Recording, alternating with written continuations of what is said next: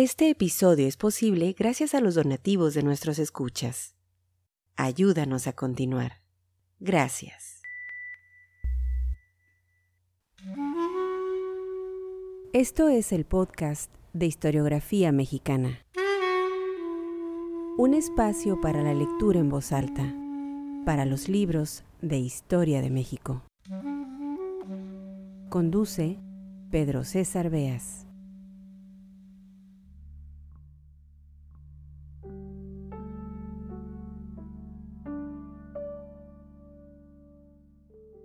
Bienvenidos al podcast Historiografía Mexicana.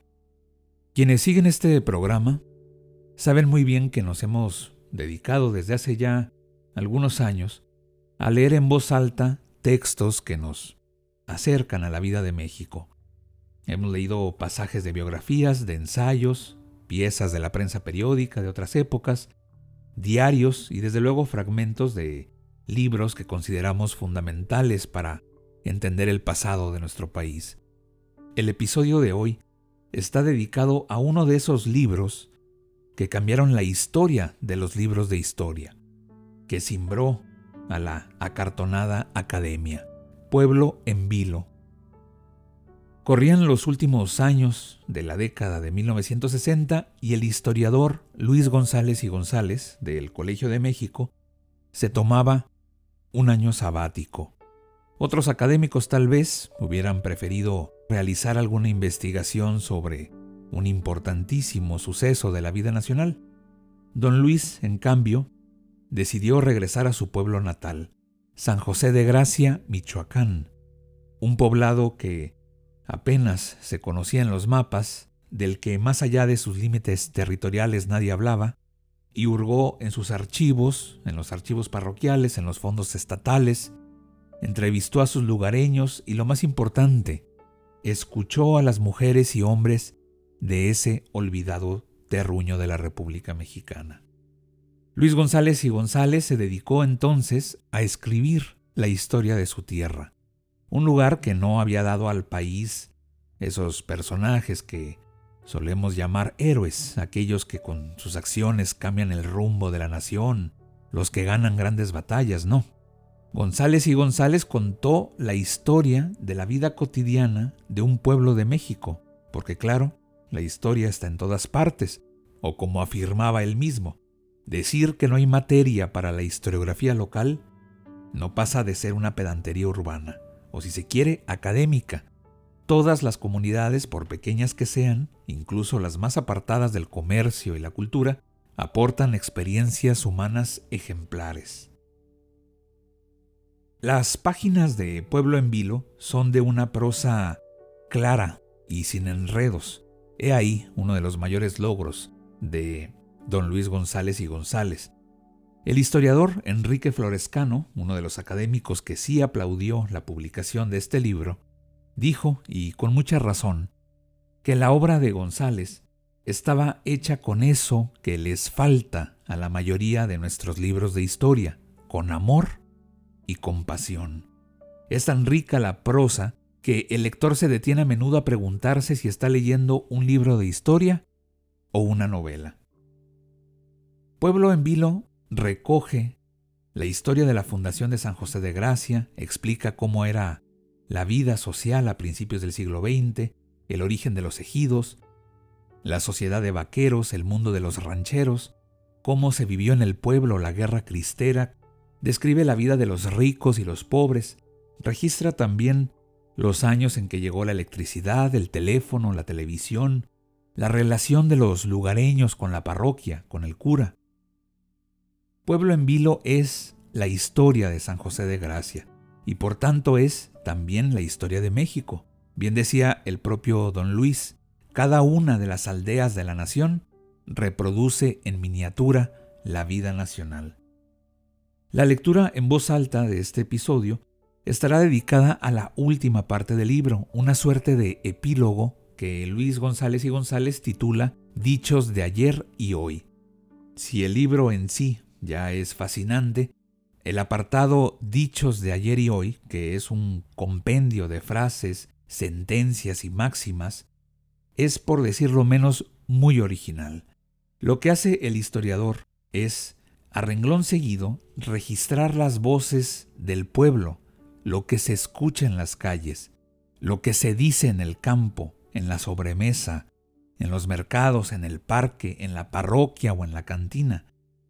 A bote pronto, el lector pensaría que eh, pues no es otra cosa más que una serie de frases inconexas, que no hay relación entre una y otra, pero al terminar el capítulo, al final de este compendio de voces, lo que surge es un paisaje muy claro del pueblo, de lo que piensan sus habitantes, de las inquietudes de la comunidad, en fin, de cómo se vive y cómo se piensa en San José de Gracia. Bienvenidos al podcast Historiografía Mexicana. Pueblo en Vilo, por Luis González y González. Dichos de ayer y hoy.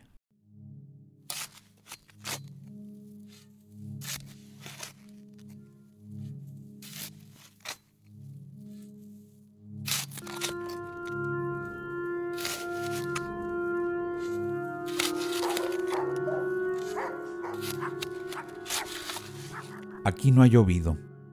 Este año ha estado peor que los anteriores con eso del retardo de las lluvias.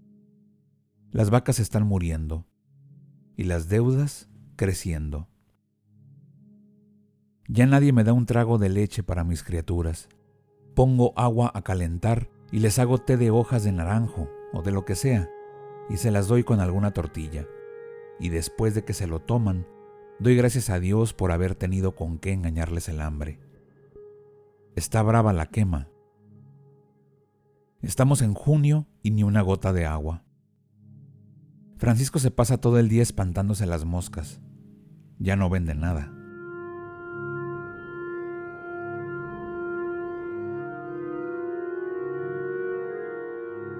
Ando muy apurado porque ya no tengo para darles de comer a las vacas.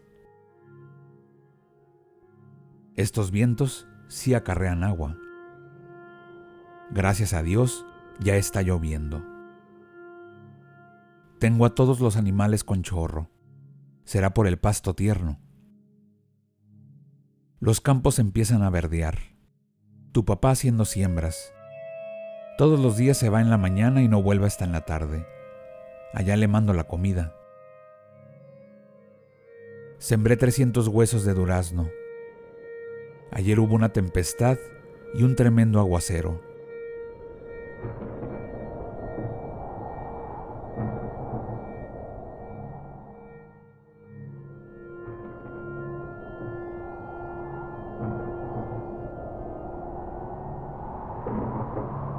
Por la primera vez en este año creció el río de la Pasión, y le llevó a tu papá ocho becerros, de los cuales tres pudieron salirse medio ahogados. Polino Partida salió muy temprano en su bicicleta a ordeñar sus vacas. Como todavía estaba oscuro, se tropezó con un animal muerto que estaba en la carretera. Fue a dar contra unos riscos y se mató. Agapito saca un lechal yo ando de ordeña en ordeña. Fuimos al mandil a beber leche recién ordeñada. Para los dolores de cabeza y la debilidad, no hay como la leche recién ordeñada, en medio jarro de alcohol y chocolate. Con eso, con los pajaretes, las criaturas de mi compadre se iniciaron en la borrachera. Ya empezaron a soplar los vientos que se llevan las aguas, pero cómo hay flores en el campo.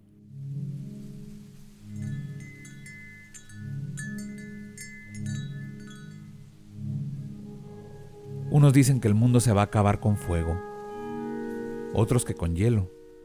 Yo creo que se va a quedar frío. Ya cayó la primera helada. Yo no levanté ni siquiera el maíz y el frijol del gasto. Don Bernardo ensiló todo su maíz. Si tuviera con qué darles de comer a mis vacas, no se me deslecharían.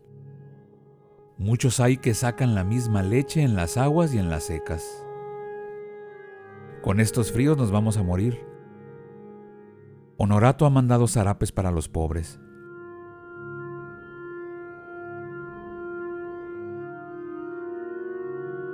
enero y febrero, desviejadero. Todos los años muere gente, pero son más los que nacen. Mi mamá se quedó viuda de 38 años y con 10 hijos. ¿Quién sabe cuántos muchachos se hubiera aventado todavía si no hubiera faltado mi papá?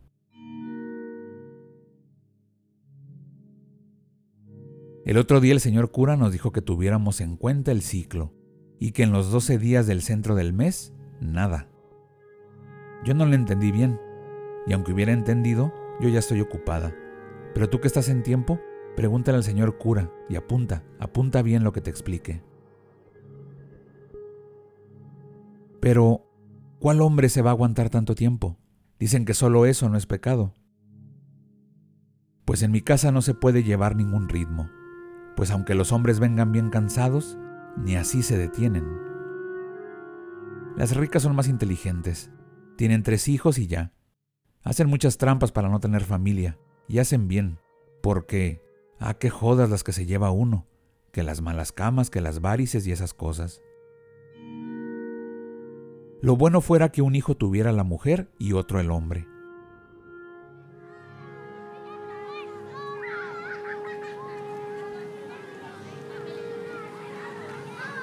Lo malo está en que los niños se crían alas, ni cómo darles de tragar lo que es debido, no digamos escuela. Míralos cómo andan, como changos, llenos de tierra, todos mocosos.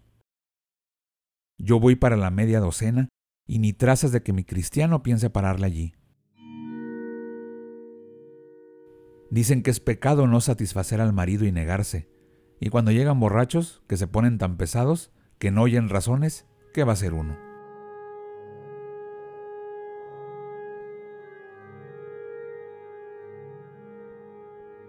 Dice que ya en el pueblo somos cerca de cinco mil y sigue la mata dando.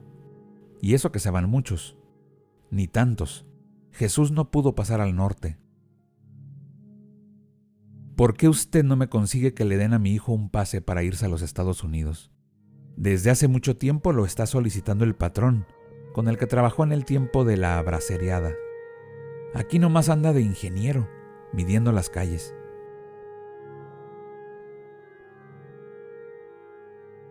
Yo les digo a mis hijos, váyanse a buscar la vida, a ver si en otra parte pueden hacer algo. Todos los meses salen familias enteras para la capital. Ah, si hubiera en San José fuentes de trabajo. No. Cuantos menos bultos, más claridad. Aquí se trabaja a lo burro. A mí me da gusto ver que nuestra gente es trabajadora, le busca, le busca. Tu papá ha tenido mucho trabajo, Llega en la tarde muy cansado. Mi marido no consigue qué hacer. Deberíamos exigir que se nos pagara el salario mínimo. El presidente municipal de Huiquilpan dice que nos apoya. Lo que quisiera es un negocio propio, donde nadie lo mande a uno. Rafael Degollado dice que lo que hace falta es un sindicato. Eso decía cuando era diputado. El que está lleno no se acuerda del que tiene hambre. Yo nomás pido trabajo. Eso dices, pero a la mera hora no cumples. También quieren que se mate uno trabajando por una bicoca. Nos pagan sueldos de hambre. Yo en Estados Unidos, yo en México, váyanse.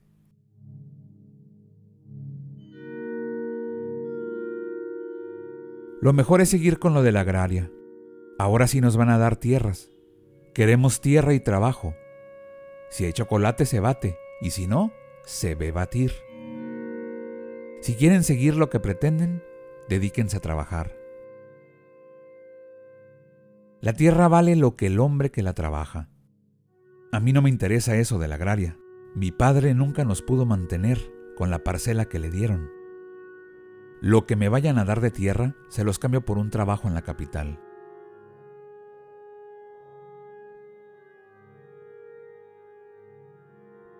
¿Quién sabe por qué Dios nos quiso siempre pobres? La suerte del pobre es pasar trabajos. A ustedes Dios les dio, y a los ricos que no les dio, ellos se lo tomaron. Ese tiene por tacaño. Con tamaña herencia recibida, necesitaría ser diatiro pendejo para que no tuviera.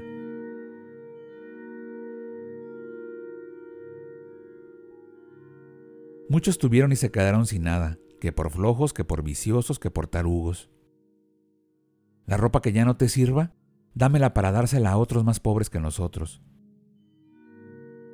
Si todos nos viéramos como hermanos, si todos tuviéramos temor de Dios, todos somos parientes, pobres o ricos, pero de la misma familia. Pero ni siquiera los dedos de la mano son iguales.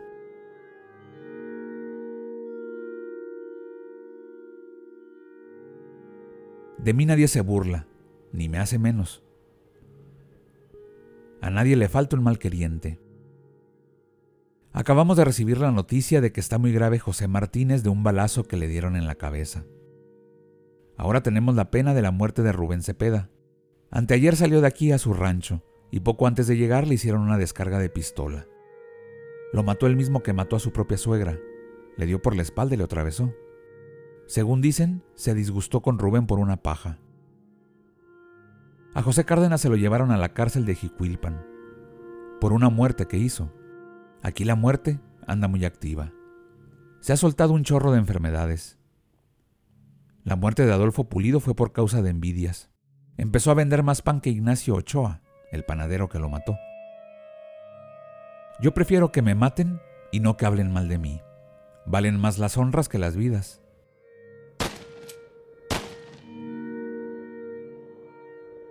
Si no fuera por tanta gente chismosa, habría menos pleitos y muertos. Deberíamos matar a las viejas argüenderas. Si se castigara a los malhechores como es debido, no habría tantos que se atrevieran a matar. ¿Cuándo tendremos un buen gobierno? No me digan que pueda haber político honrado. Las que siempre andan juntas son la política y la desvergüenza. Prometen y no cumplen. Hablan porque tienen boca y abrazan porque tienen brazos. Puras promesas. Esa gente está acostumbrada a vivir de los demás. Se han hecho ricos a costillas de los babosos. Dice que alguien tiene que mandar. Unos hacen las leyes para que los otros las cumplan. Albertillo le hubiera gustado ser político, también a Luis Manuel. No es hablar mal de ellos, tampoco tenemos que malsentir de todas las autoridades. Hay que ser prudentes, muchachos. Ellos nos pueden hacer mucho mal, y si tenemos paciencia, podemos alcanzar algún bien. Ya hemos alcanzado algunos, pues te diré.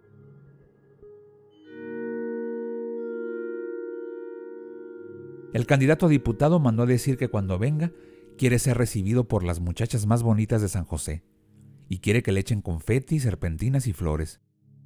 Cree que con 200 pesos de confeti basta. Sí, Señor, así será.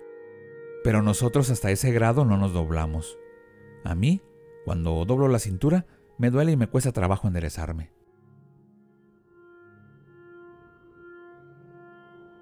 Aquí en el pueblo tenemos un brazo fuerte, nuestro patrono Señor San José. Ni San Martín de Porres ni ningún otro santo de la corte celestial es tan milagroso como el carpintero. Yo le tengo más devoción a San Isidro. Yo a quien le pido es al padre Pablito. Siempre que salgas, ponte tu sombrero y encomiéndate a la Virgen de Guadalupe y al Señor San José. Confiésate y haz una comunión bien hecha por las necesidades de tu pueblo. Ay, Dios mío, cómo tengo gentes por quienes pedir en mis misas y en mis comuniones.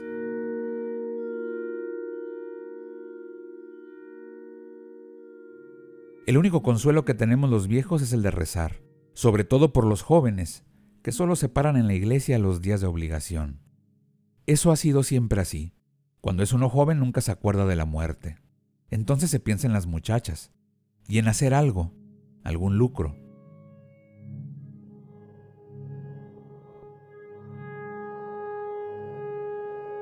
El principal negocio es la salvación del alma.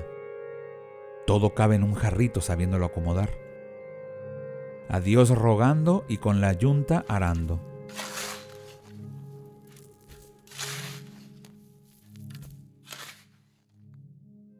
Me acuerdo de don Agapito, que se pasó rezando toda la vida y nunca pasó de pobre. ¿Dónde aprendiste esas cosas, muchacho? Hijo, te quisiera ver más devoto. El señor cura ha dicho que quisiera ver menos gente en el templo y más gente virtuosa. En un testamento del Judas se dijo que las muchachas del pueblo andan buscando la cita para largarse con el novio, sin saber las pobrecitas que su honor cubren de lodo.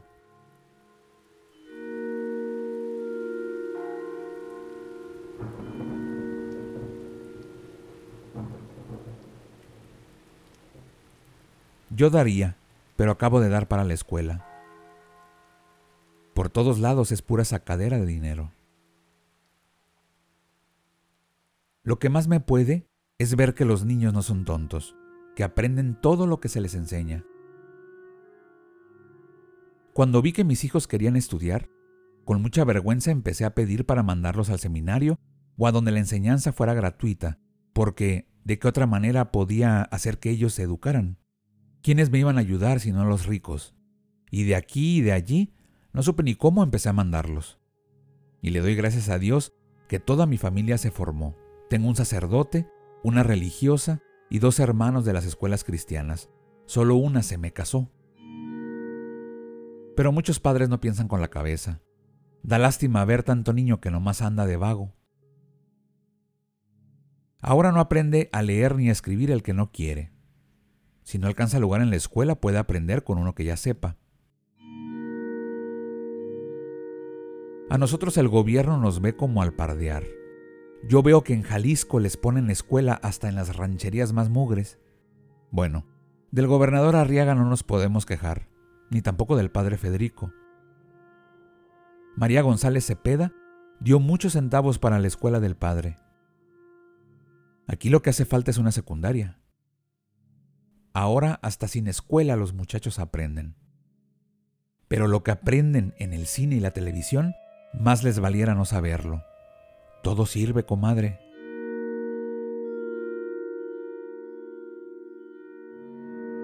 Cantando la pena, la pena se olvida. A lo que todos le tiran es a la diversión. Anoche andaban muchos alegres. Con sus gritos y balazos no me dejaron dormir. Salvador Villanueva quiere hacer fiestas patrias. Ha escogido tres candidatas a reina. Estela Toscano, Esther Reyes y Consuelo Pulido las tres muy bonitas, no haya uno a quien irle. Este año, el 16 de septiembre, va a pasar de noche. No habrá fiesta. Estuvimos enfiestados tres días. El pueblo estaba a reventar. Todas las casas llenas. El templo bien adornado, las calles compuestas, buena banda de música, predicador de los mejores y muy buen orfeón. se quemó mucha pólvora los tres días. Como todos los años, vino Lupita, la de México, para hacerle a las muchachas de Postín los vestidos que van a estrenar en las fiestas. Muchas hicieron novios. La serenata es para eso. El novio de María tiene las tres Fs. Es feo, fuerte y formal.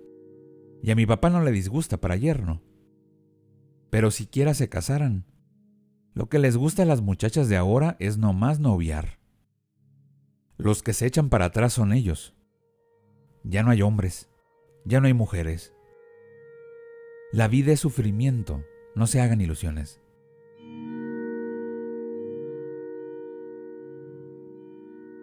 Por lo pronto, vámonos a la fiesta de los recién casados. Vinieron muchos de fuera. Llegaron muchos políticos. Después de darse una vuelta por el zapatero, estuvieron en la casa del padre tomando cerveza y mezcal. La comida que preparó mi tía Sara fue de calabacitas tiernas, pollo en mole y frijoles. Algunos se emborracharon y no comieron. Me dejaron casi toda la comida. Lluvia. Ayer se iniciaron las aguas. Me dio mucho gusto. Aquí me puso Dios, aquí he vivido, y aunque a muchos les pese, aquí me muero.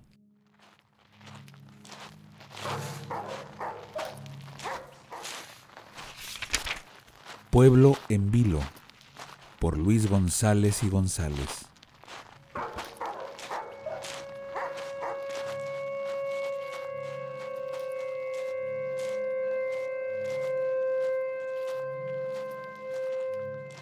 Este episodio fue posible gracias a las amables donaciones de nuestros escuchas. Al convertirte en mecenas de este podcast, fomentas la lectura y la divulgación de la historia de México. Visítanos en historiografiamexicana.com.